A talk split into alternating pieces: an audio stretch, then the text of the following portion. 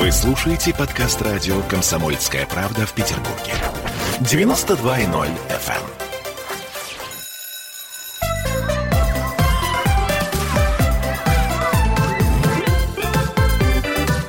Родительский вопрос. Всем привет, это радио «Комсомольская правда» Санкт-Петербург, 11.03 в студии у нас, ну, соответственно, и в Петербурге, и в Москве тоже. Итак, Дмитрий Альшанский напротив меня сидит, психоаналитик Дим, привет. Доброе утро. Мы в прямом эфире, я напоминаю, 655-5005 наш телефон, и вы можете нам позвонить, а также можете написать нам сообщение под трансляцией ВКонтакте, которая, кстати, вот я смотрю, уже началась. Итак, сегодня мы с вами будем говорить о Бенджамине Споке. А, я скажу, что э, мы взяли эту тему просто потому, что мы хотим посмотреть все методики воспитания и, э, э, так сказать, всех специалистов по этому поводу, э, которые были в 20 веке, ну и, дай бог, доберемся до 21 века, и к тому моменту уже кто-то появится новый. Вот, я надеюсь. Итак. Может быть, даже кто-то из нас. Вполне возможно, когда ты долго воспитываешь своего собственного ребенка, у тебя наконец-таки появляются какие-то ответы на вопросы, но не всегда они верные. А то и ни одного. Итак, в чем же заключается а, основной а, тезис и основное отличие Спока от а, всех других специалистов, по-твоему, Дмитрий? Ну, э, прежде всего, э, его бес бестселлер — это книжка Э, по уходу за ребенком, и э, это немножко другая тема. То есть мы э, до сих пор про children говорили, а тут про babies речь идет. То есть это гру груднички. И это скорее про уход э, за ребенком. То есть про гигиену, про пеленки, про кормление, про вот это все. Но по тем временам надо сказать, что эта книга, она э, тоже э, являлась, э, так сказать, э, некоторым открытием, да? А по тем временам это была крайне революционная вещь, потому что до тех пор родителям, например, рекомендовали детей кормить пять раз в день с строгим диапазоном э, по времени. Если ребеночек э, не хочет и отказывается, то его нужно силой заставлять кормить, а если он где-то в, в промежутках между этими э, пятью кормлениями просится еще пере, перекусить, ни в коем случае давать нельзя, пусть хоть заорется, да. Угу. И понятно, что вот э, при таком мировоззрении, когда появляется Бенджамин Споук и говорит, что нужно вообще-то ребенка воспринимать как человека, то просто есть это маленькая модель человека. В этом, собственно говоря, основной тезис его а, заключался. Да, что человек э, в любом возрасте является субъектом желания. Да? Если он маленький, он тоже что-то хочет, просто он выразить это не может на, на понятным вам словам. Так это родители ваши проблемы, если вы не понимаете, что вам ребенок хочет сказать. Да? У него просто выразительных средств меньше. А психика у него точно такая же. Желание, влечение, интересы. Ну и, кстати сказать, э, один из первых людей, кто начал адаптировать э, психоанализ э, к педагогике, педагогики. Э, и вот тему ухода он раскрывает как раз э, на, на материале, значит, используя материал психоанализа. Да? Э, за, за ребенком нужно ухаживать не так, как мы ухаживаем за, за интерьером, или за домашней зверушкой. Да, или за, за хомячком, которого нужно кормить там по часам, да, и он, он, он будет ожидаемые вещи делать в ожидаемое время, да, вот. Один из первых людей, который вообще сказал, что воспитание – это не дрессировка, а, а, а до тех пор так и считалось, что воспитание – это форма дрессировки, да, и уход за ребенком – это дрессировка такая, и образование – это дрессировка. Вот, один из первых людей, который сказал, что нет, это не так. Вот э, ваш ребенок, ваш контрагент точно такой же человек, точно такой же субъект желаний, поэтому исходить надо из этого. Поэтому никакого заведомо верного расписания кормлений для всех детей быть не может. Кого-то нужно кормить чаще, кого-то нужно кормить реже. Вот. Второй тезис, который он высказал. Э, вы, родители, лучше знаете. Вот вы лучше своих детей чувствуете. Вы э, знаете гораздо больше, чем вам кажется. Автор этот, этих строк э, как раз и был Бенджамин Спок, да. Эм, вот. А, то есть э, я в своей практике тоже часто сталкиваюсь с эм, родительской тревогой, которые не знают, как правильно воспитывать, как правильно ухаживать, как правильно образовывать детей. И они приходят с таким вот запросом, а расскажите, как надо. А То не... есть должна быть некая инструкция, э, да, так сказать, по, как... по эксплуатации, по эксплуатации ребенка. Да. Как, например, к стиральной машине, чтобы мы нигде не ошиблись. И э, все время, мне так кажется, ты э, ищешь эту инструкцию в каждом возрасте ребенка ты понимаешь, что та инструкция, которая была до этого, она уже не работает. Нужна какая-то следующая инструкция. Эта инструкция есть, но тут производитель этой стиральной машины ты сам. Вот, поэтому ты эту инструкцию должен создать. Вот, ты ребенка родил, и э, э, это мало того, что уникальный субъект, да, это уникальный головной мозг еще, да, уникальный э, э, набор нейронных связей, да, и поэтому э, э, тут общие парадигмы, как нужно правильно воспитывать детей, или там чем мальчики отличаются от девочек, еще один глупый вопрос, да, психика у мужчин и женщин абсолютно идентична, поэтому, да, вот, а как нужно правильно с годовалыми, правильно, с двухгодовалыми и так дальше. Ты сам производитель вот этого продукта, поэтому ты сам должен эту инструкцию выработать. Потом этот продукт, он сам по себе субъект, и он тебе дает фидбэк. Э, что ему хочется, что ему не хочется, как ему приятно, как неприятно, комфортно. Поэтому кого-то действительно нужно кормить по часам, потому что и родителю, и ребенку это наиболее комфортно, удобно, и а, они так сам, самореализуются наиболее успешным образом. А кого-то нужно кормить не по часам. Вот. И Спока э, довольно много критиковали, что ну как же, это ведь избалует ребенка. Вот на каждую пискульку вы будете прибегать, значит, и каждый каприз вы будете удовлетворять, и вырастет какая-то вот избалованная недоросль такая, которая да. ковыряется пальцем в носу и ничего сама делать не хочет. И, между прочим, а, многие эту теорию очень сильно опровергали, говоря о том, что мы э, растим поколение абсолютно э, неспособных принять решения, абсолютно не, неспособных к самостоятельным каким-то оценкам, а ленивых и избалованных детей. Э, это правда. Что уж там скрывать, ха-ха-ха. Другой вопрос, а, благодаря ли Споку? А, да, вот, вот тут я какой-то прямой закономерности не вижу. А, если ты хочешь покушать, и ты кричишь, верещишь и трепыхаешься, так это как раз активная субъективная позиция. Ты пытаешься как-то повлиять на реальность. Ты пытаешься призвать. Ты пытаешься настоять, потребовать. И как же это избалывает э, наоборот? Это вырабатывает активную гражданскую позицию, о чем мы пару дней назад с тобой про Макаренко говорили, да, про то, что у ребенка должна быть активная жизненная позиция. И поэтому потребовать, настоять, позвать родителей, да. Э, другое дело, что родитель не обязан по первому писку прибегать и каждый каприз удовлетворять. Так это уже к нам взрослым вопрос. Да? А, а почему вы не можете сами получать удовольствие от жизни, а 24 на 7 привязаны к, к, к, к вашей лялечке, и каждый ее шолох значит, вас, вас воспринимаете как э, необходимость тут же удовлетворять все ее потребности? Совсем не обязательно. Очень хорошая цитата из Спока, как раз, как мне кажется, в тему. Люди становятся родителями не потому, что они хотят быть мучениками, а потому что любят детей и видят в них свою плоть от плоти. Они любят детей еще и потому, что в детстве их тоже так же любили родители. То есть вот это вот тут ключевое слово «мученики», да? Я очень э, много знаю анекдотов на эту тему. Помнишь, да, там, ой, здравствуй, Вася, как ты плохо выглядишь. Я Лена, а Вася еще хуже выглядит. Вот, это я к вопросу о том, что мы почему-то воспринимаем особенно изначальный этап когда ребенок еще маленький, как э, некое мученическое время, когда действительно очень тяжело, но мы должны, обязаны. И вот как э, даже в себе этот стереотип э, побороть, я вот, честно говоря, не понимаю.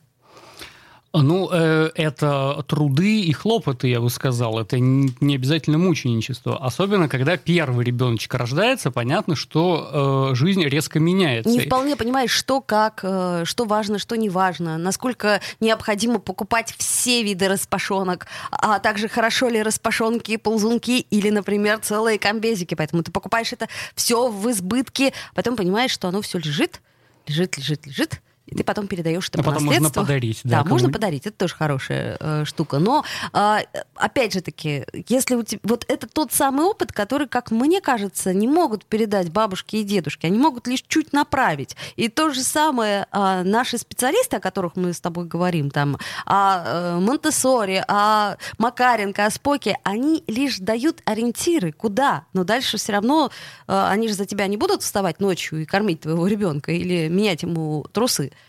Это, понимаешь, опыт, как мы справляемся со своей тревогой. Да? Эм, с тобой произошло э, что-то неожиданное, ты к этому раньше не готовилась, то есть такого опыта у тебя не было. Да?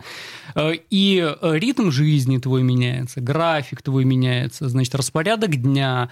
Эм, ну, до этого вас было двое, там, да, а тут стало трое. Это, это, это уже совсем другая система. Да? Есть еще какой-то человек, интересы которого нужно учитывать. При этом он, он довольно довольно настоятельно требует учитывать свои интересы и так дальше. Так просто не задвинешь его. Э, к сожалению, очень часто в, в процессе воспитания вот у детей эту инициативу забивают и делают их удобными. И одна из самых главных ошибок воспитания это когда ставится знак равенства между хорошей и удобной. Вот, ребенка воспитывают хорошим, когда он, он, он удобен родителям. Так это не обязательно. Да? По сути, даже послушный ребенок, то есть мы должны вот себе задавать этот вопрос. Мы хотим а, ребенка, грубо говоря, умного и, или послушного. То есть это не обязательно не коррелирующееся понятие, но тем не менее послушание, особенно послушание всем, это как-то такой момент не вполне положительный, как мне кажется. И лишает он самостоятельного мышления очень здорово. Э, и с многими пациентами мы об этом говорим. У меня даже была однажды идея э, в своем 12-метровом кабинете поставить рояль. Так. Вот, огромный рояль, который будет занимать большую часть пространства. Он будет очень хороший, очень дорогой, но очень неудобный. Родительский вопрос. Я, Эдвард, на вас рассчитываю как на человека патриотических взглядов. То возникает вопрос, а куда податься русскому мужику? Ну, разве что в ЧВК Вагнера. Перефразируя известную, известную либеральную формулу, российскую либеральную да. формулу, надо, надо дождаться, пока вымрет последнее непоротое поколение, да? Отдельная тема с Олегом Кашиным и Эдвардом Чесноковым. На радио «Комсомольская правда». По будням в 9 вечера по Москве. Тоже мочить в сортире, но других и не так.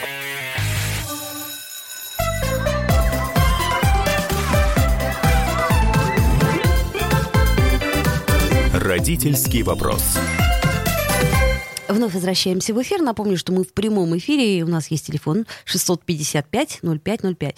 5005, то есть. А вот, также еще есть у нас Viber и WhatsApp. Плюс 7 931 398 92 92. Для тех, кто, может быть, если вдруг а, стесняется позвонить. Ну, такие же бывают люди. Ну, могут написать нам в Viber или в WhatsApp. А нам это Ольге Маркиной и а, Дмитрию Альшанскому, психоаналитику, с которым мы сегодня а, говорим о Бенджамине Споке, но не только. А в третьей части программы мы с вами поговорим о бабушках и о том, насколько бабушки помощники нам или враги а, в смысле еды. Вот. Но это мы оставим на потом нутрициологу э, Ольге Пановой. Сейчас продолжаем наш разговор о Споке. Вот э, одна из цитат, которая мне, собственно, тоже понравилась э, его, это «гуманизм – не вседозволенность».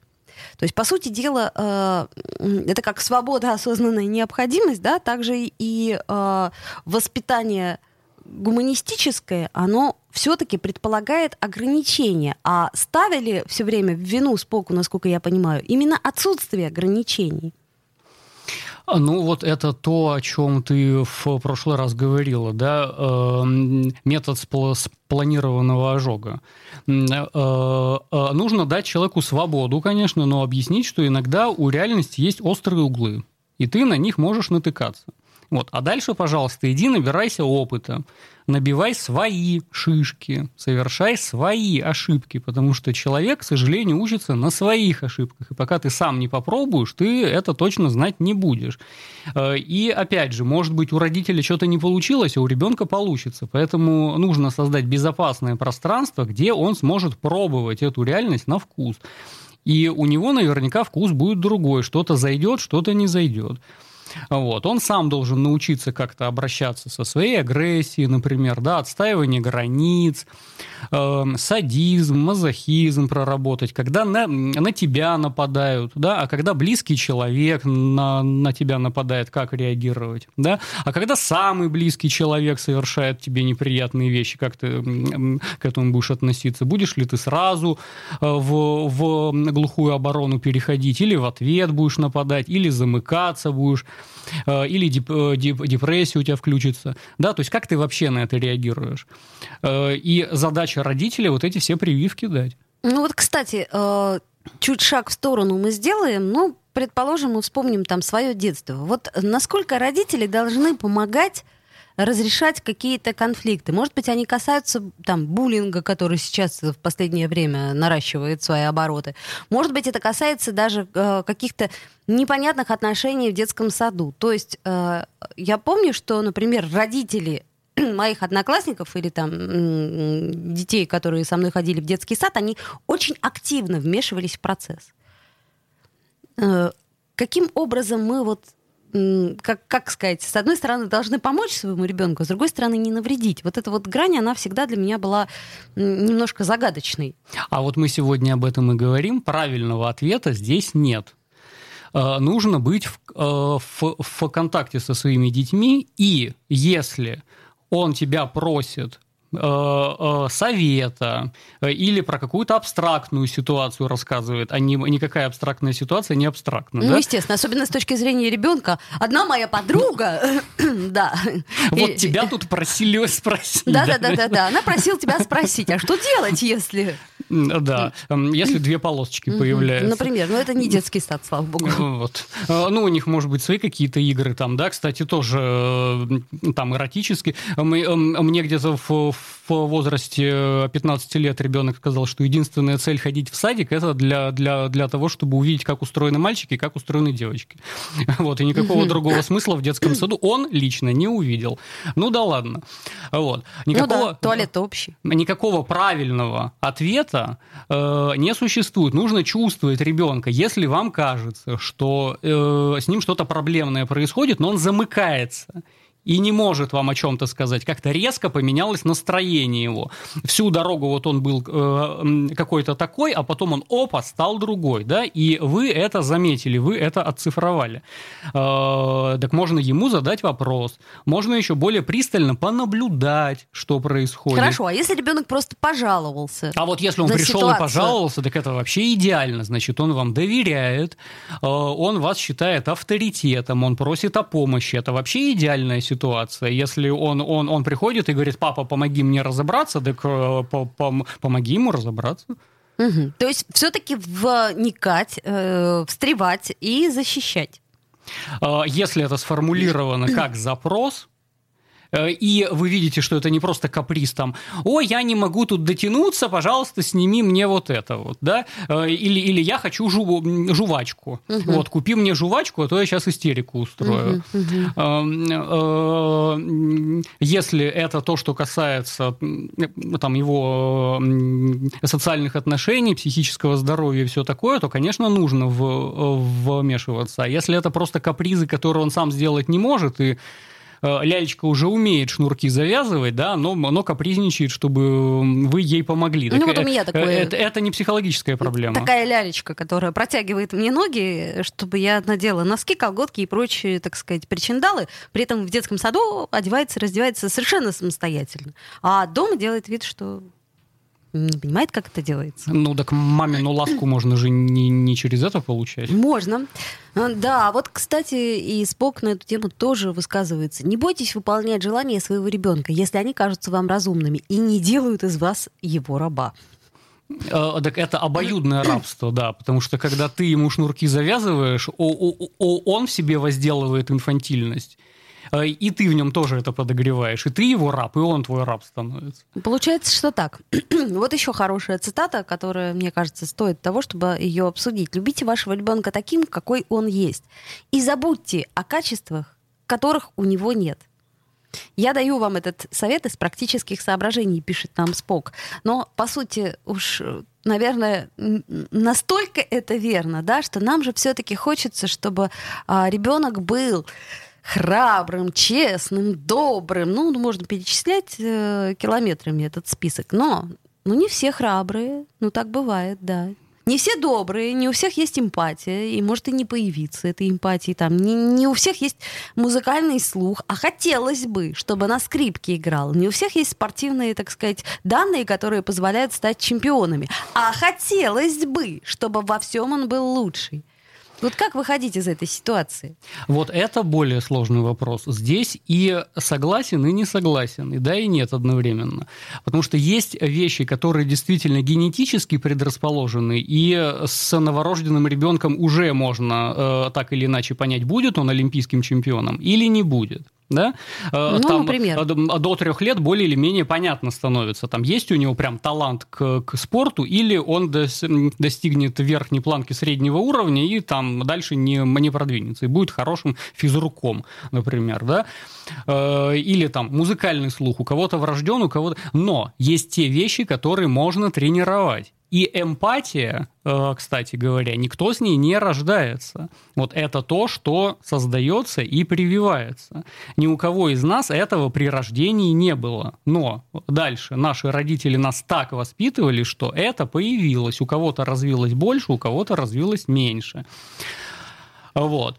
Э, поэтому есть э, когнитивные способности, которые тренируются, и э, если там около трех лет можно ли сказать по поводу олимпийского золота, то по поводу Нобелевской премии сказать невозможно. И если прокачивать и развивать мозг, то он будет развиваться. Как ты верно говоришь, мозг не мышца. Вот, это можно тренировать. Э, и я бы сказал, что современные родители, они затюканы как раз противоположным, что никакую свою концепцию ребенка преподносить нельзя. Вот нужно его воспринимать таким, какой он есть. А какой он есть?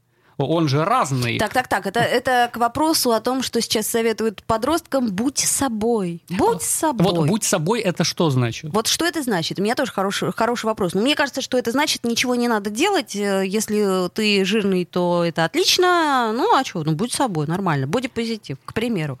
Вот. Э, э, мне совершенно непонятен вот этот оборот «будь, будь собой». А какой я? В семье я один, на работе я другой, с тобой я третий в эфире, да, когда когда я со своими детьми балуюсь, я четвертый, я, я какой? И я всюду аутентичен сам себе.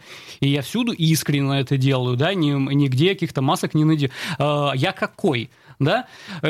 И есть вещи, которые просто нужно тренировать. Э, мы уже говорили про э, метакомпетенции с тобой, да? Э, там, любознательность, например. Это приобретенная компетенция, никто с ней не рождается. Эм, эм, эмпатия, приобретенная. Умение чувствовать себя и другого, это приобретенное, с этим не рождаются. И это надо тренировать. Так вот, родители забиты тем, что ты не можешь вообще ребенка хоть куда-то двигать к какой-то своей Э, идея этого ребенка, концепция этого ребенка, да, вот, потому что нужно воспринимать его э, таким, какой он есть. А э, я – это вообще сумма идентификаций. Это при том, что мы совершенно не оспариваем то, что мы говорили в прошлый раз. Мы идем от того, что хочет ребенок, но при этом и добавляем то, что хотелось бы нам. То есть мы пытаемся развить в нем те качества, которые нам бы хотелось. Он может хотеть очень разных вещей, некоторые разрушительные и деструктивные, и э, этого, конечно, допускать не надо. Опять же таки, напомним, что гуманизм — это не вседозволенность, это разные вещи. А гуманизм — это эмпириокритицизм, как мы знаем. Конечно. Все так просто. Все гениальное просто. Я напомню, что с нами был психоаналитик Дмитрий Альшанский. Мы слегка коснулись темы Спока. А, вот, сейчас мы послушаем с вами новости, после которых вернемся в эфир и поговорим о наших бабушках. Враги они нам или друзья? Родительский вопрос. В Ленинграде открыт рок-клуб. Рок-н-ролл жив пошли на работу к Борису Борисовичу Гребенщикову, и Борис Борисович сторожил эту баню. Первые рок-группы. Я говорю, а дай мне кассетку послушать. А я тебе, говорит, сейчас спою. И вот, видите, Цой мне одному, он мне поет все. Восьмиклассницу, гуляю. И меня уже так вставило. Первые фестивали. И там, и там был сидячий зал, и там, и там было жюри. Более того, жюри выдавало всякие грамоты и дипломы, которые впоследствии по жизни могли очень даже пригодиться. И настоящий драйв 80-х. Часто это заканчивалось все визитом в милицию. Легенды и мифы Ленинградского рок-клуба. Каждую субботу в 21.00 на радио «Комсомольская правда» в Петербурге.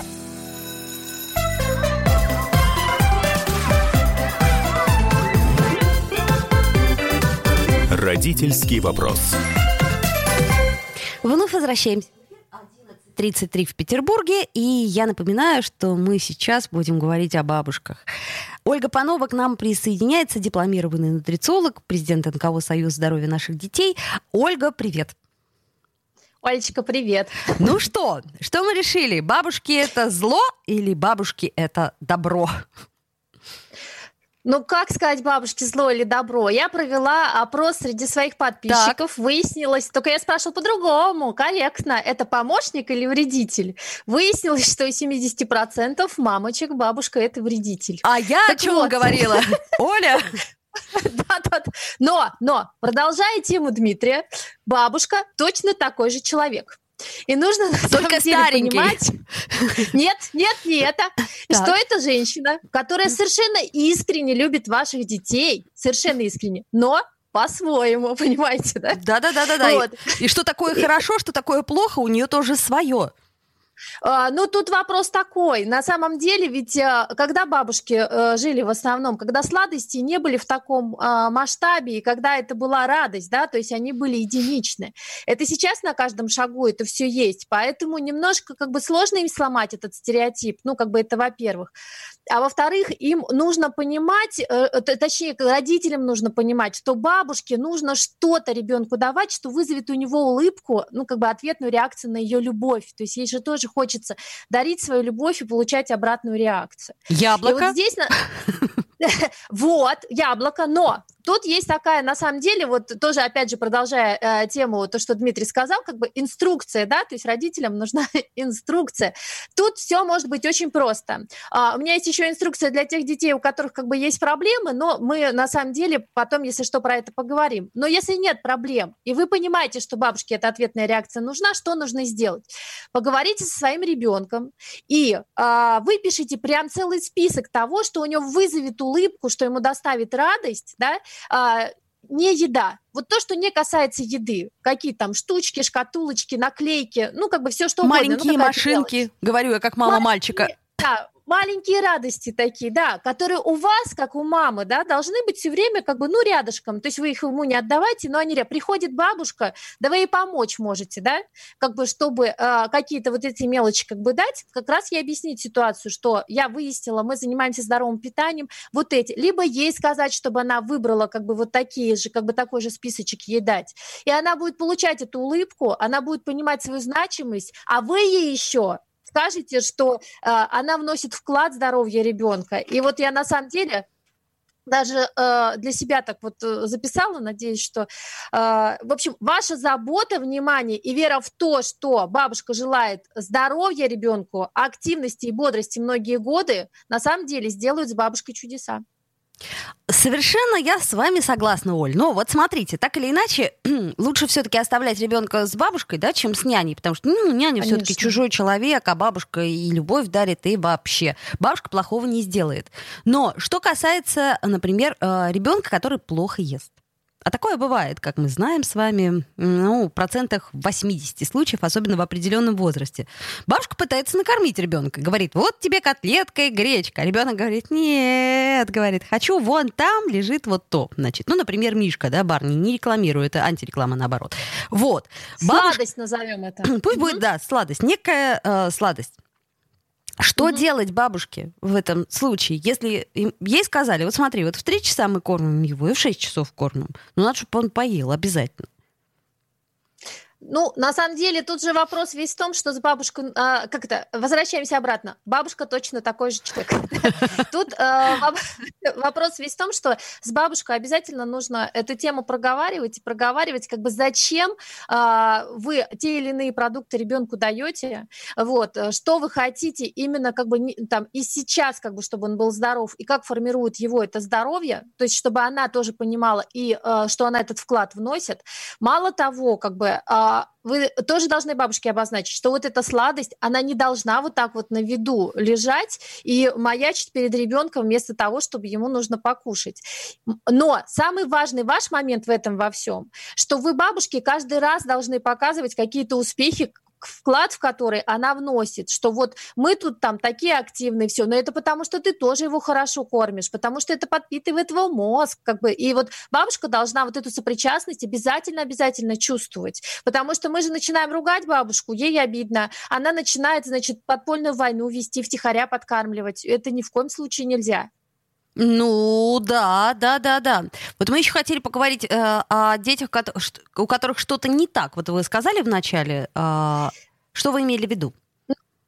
Я имею в виду, что сейчас на самом деле ожирение очень помолодело. Как бы есть дети, у которых э, ну, там первая стадия ожирения, как бы, но с ней еще можно как бы питанием э, справляться. Uh-huh, и uh-huh. тут мамочки, как бы вот с которыми я общаюсь, они озадачены тем, как наладить питание, чтобы э, у ребенка все нормализовалось. Тут вопрос весь в том, что вот здесь бабушки часто, ну, как бы часто выступают как вредители, если родители им не объяснили, зачем они это делают. Uh-huh, Потому uh-huh. что бабушке кажется, что вы мучаете ребенка, ну чего такого, ну плотненький ребенок, ну нормально же все. Хорошо ну, кушает, вот, это хорошо. Хорошо кушает, молодец, да. А на самом деле, как бы вопрос весь в том, что если вы э, бабушке объясните, объясните последствия, да, и что, э, в принципе, таким образом и ребенка жизнь сокращается. Как бы я хочу, чтобы мой ребенок был здоров, но и ты, как мама, мам, э, тоже понимаешь, понимаешь это, соответственно, давай вместе, ну, привлекай ее на свою сторону. И вот здесь, на самом деле, как бы очень-очень важно, как бы, чтобы она была в курсе, чтобы она понимала,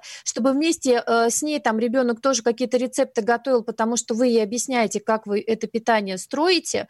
Вот. И бабушка вот со своей любовью, со своей заботой, она даже может больше помочь, чем мама, потому что мама все-таки э, загружены и э, ну, много-много как бы всего, а бабушки все-таки побольше зачастую свободного времени. И вот здесь здесь, вот окружив своей любовью, бабушка и прочитать книжечку может там и по здоровью, и почему мы вот это вот едим. Ну, то есть вот такие вот основные моменты mm-hmm, тоже mm-hmm. ребенку в голову постепенно закладывать.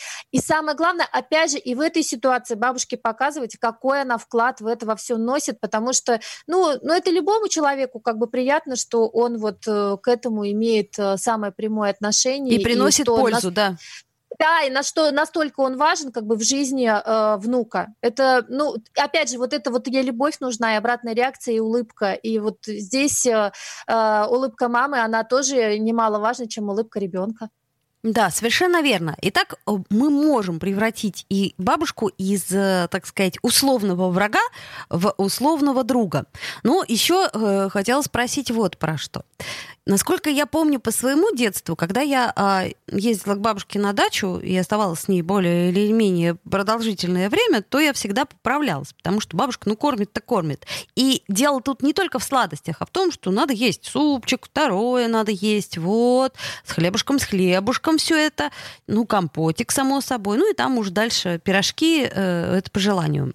Вот, я к чему говорю? К тому, что э, поколенческая разница в отношении к питанию. Я, например, не могу есть сейчас три блюда на обед. Для меня это слишком много. Я выбираю какое-то одно.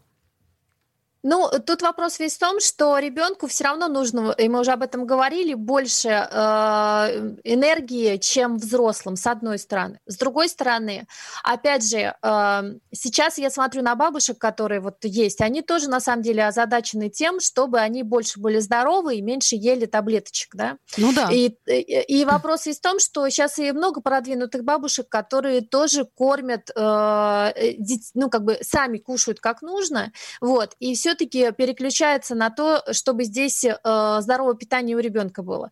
А по большому счету, если эта бабушка, которая конкретно вот так закармливает, э, она, значит, э, столько, ну просто то, что вы перечислили, как бы я услышала, что там очень много углеводов э, и питательности не так много, если вот такое поправление идет. Ну, например, да.